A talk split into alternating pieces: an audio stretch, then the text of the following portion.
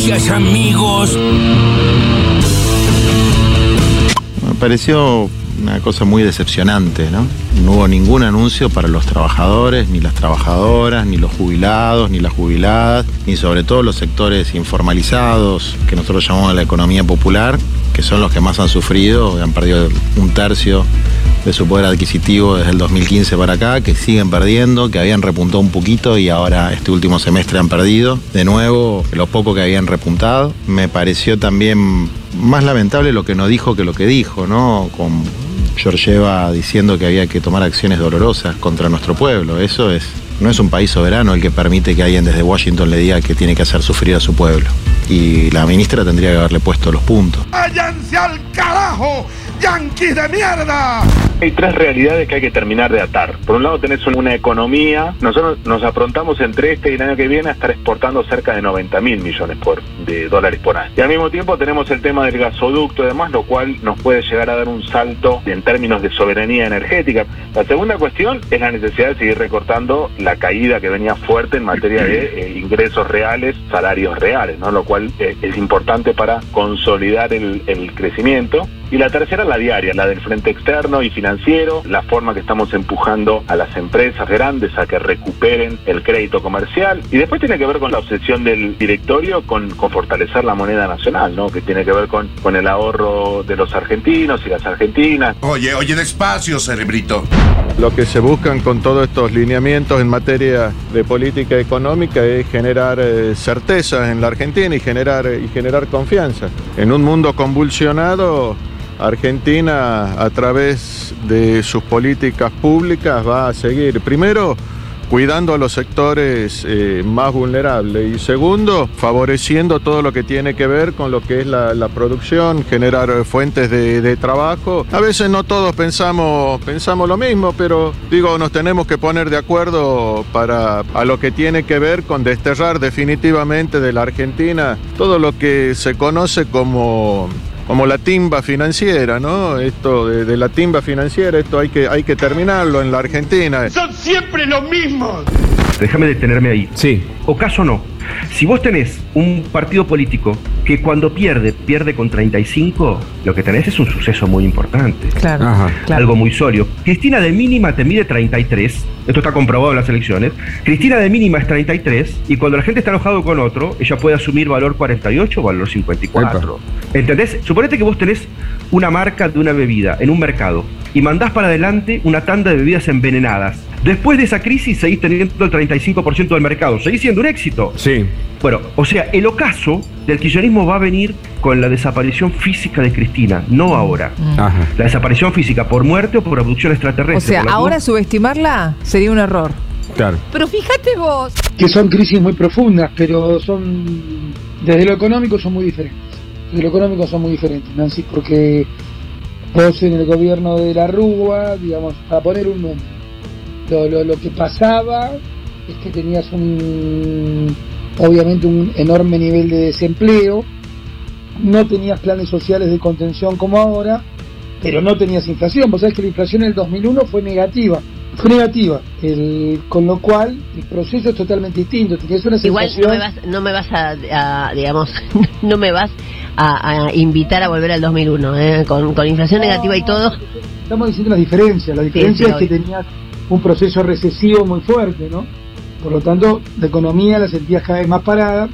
Y la diferencia es que vos tenías un, un horizonte. No se puede ser tan hijo de puta. Ay, ay, ay, las comparaciones con el 2001. El eh, horizonte. Pero eh, hay, hay, comparaciones con el 2001 eh, malintencionadas. ¿ah? Hay similitudes con el 2001. Hay muchas diferencias. Ahora, Lombardi hablando del 2001. Sí, Dale, claro. en serio. Hernán, Hernán Lombardi, que fue en ese momento Qué funcionario moral de la alta Rúa. esa gente, ¿no? Yo le envidio esa moral, Sí, sí, realmente. esa Sí. desvergüenza fantástica, uno que se siente culpable y vergonzoso por, por Ca- tanta por, por cada pelotudez. boludez, ¿no? Y, dice, ay, Y mirá. esta gente no te- Realmente. sin ningún tapujo abre la boca. Es cierto, es realmente cierto. Bueno, eh, saludos a, a- a Lombardi, diputado nacional, ¿eh? También. Pachorra. Diputado nacional votado por los porteños. En La Nación Qué Más, lindo. Eh, las especulaciones, ahí Jorge Schiacobi, un consultor estrella de la derecha, reconoce que Cristina tiene un piso de votos del 30%, va más allá de, esa, de los números, las encuestas y demás. Eh, es muy particular la interpretación que hace de cuándo dejará de existir Mm. Claro, que la, ese la piso de votos, ¿no? Y, sí, la desaparición física por muerte o abducción extraterrestre. Chicos, están limados, loco. ¿Qué les pasa? Sí, hay que, igual hay que contemplar todas las opciones. La posibilidad de una abducción extraterrestre Claro, de acá a las bueno. elecciones puede ocurrir. No. es un paso adelante en el análisis político que, que hace la verdad que más o menos 10 años que vienen decretando la muerte política de Cristina. Sí. Eh, ahora dicen, che, por ahí no es que no, no es una muerte política, quizás. Sí, no- nos queda la posibilidad de que se la lleven los extraterrestres para ganarle en las elecciones. Eh, escuchábamos también a Mansur, el jefe de gabinete, con algunas definiciones. También el vicepresidente del Banco Central esta mañana acá en el Destape Radio, Juan Grabois, entre otros. Todo eso entre las voces destacadas del día. Ahora las noticias en maldita suerte. Se calman los mercados, se complica la calle. Las medidas de ajuste anunciadas por el gobierno y la alta inflación provocan nuevas movilizaciones. Mañana organizaciones ligadas al Frente de Todos realizarán asambleas barriales en todo el país para determinar acciones y medidas de fuerza concretas y reclamar un salario básico universal, mientras la ministra Batakis y la vocera Cerruti ya anticiparon que esa medida no está en agenda. Además, las 25 organizaciones que integran la unidad piquetera de izquierda ratificaron que se movilizarán el jueves hacia Plaza de Mayo desde temprano en reclamo de un bono de emergencia para jubilados, precarizados y desocupados. El gobierno confirmó también que no está entre sus planes. Desde ATE y la CTA Autónoma también salieron al cruce y rechazan congelar puestos en el Estado. La CTA de Hugo Yasky anunció que impulsará movilizaciones en todo el país para pelear también por un salario básico universal, por el impuesto a la renta extraordinaria y para que la deuda la paguen los que la fugaron. Y por último, en la CGT analizan, con presiones internas de sectores como el transporte, una protesta callejera contra la escalada inflacionaria y los formadores de precios. Es poquito, pero más arriba. El gobierno confirmó que en agosto se aumentará el salario mínimo. El ministro de Trabajo, Claudio Moroni, que apareció, anunció que el próximo mes está previsto convocar al Consejo del Salario para definir el nuevo monto que también impacta en las asistencias sociales. La última actualización, recordamos, había sido en junio, cuando se adelantaron los aumentos pactados para este año. El salario mínimo está desde ese momento en 45.540 y a partir del primero de agosto quedará en 47.850.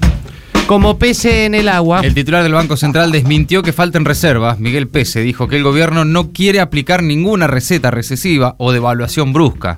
Aseguró que la Argentina tiene una expectativa de crecimiento, pero para eso tiene que pasar una coyuntura difícil, según dijo Pese, marcada por la suba en las importaciones de energía.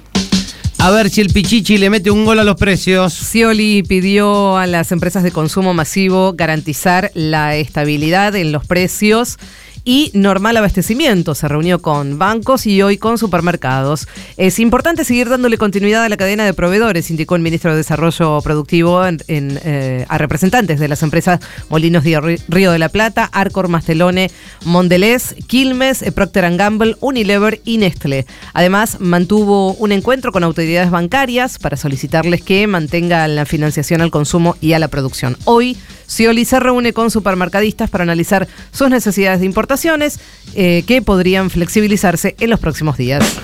Muerte y polémica en Cochabamba. Cancillería reclama a Bolivia por el abandono y muerte de un argentino. A través de la embajada en Bolivia se elevará un reclamo ante el Ministerio de Relaciones Exteriores boliviano y solicitará explicaciones manifestando su profunda preocupación por la falta de atención médica, el abandono y la posterior muerte de Alejandro Benítez, docente que sufrió un accidente vial en Cochabamba y a quien no atendieron en un hospital por no tener pesos bolivianos para pagar la atención. Evo Morales, este lunes, en una conferencia en la Universidad Nacional de Rosario, pidió perdón en nombre de su país por el fallecimiento del turista salteño en Bolivia. AMLO se fue para el norte. Así es, el presidente de México viajó este lunes a Washington, donde mantuvo hoy mismo, esta mañana, un encuentro con Kamala Harris, la vicepresidenta, antes de reunirse, y esto está sucediendo ahora, ¿eh? antes de reunirse con su par estadounidense, Joe Biden. Le pidió, entre otros temas con los que viajó a Estados Unidos en su agenda, le pidió regular el flujo migratorio mexicano y centroamericano con visas temporales de trabajo en pos de asegurar que no se paralice, según dijo, la economía por falta de mano de obra. Maldita suerte. Agregamos una hora porque nos quedaban un montón de boludeces afuera.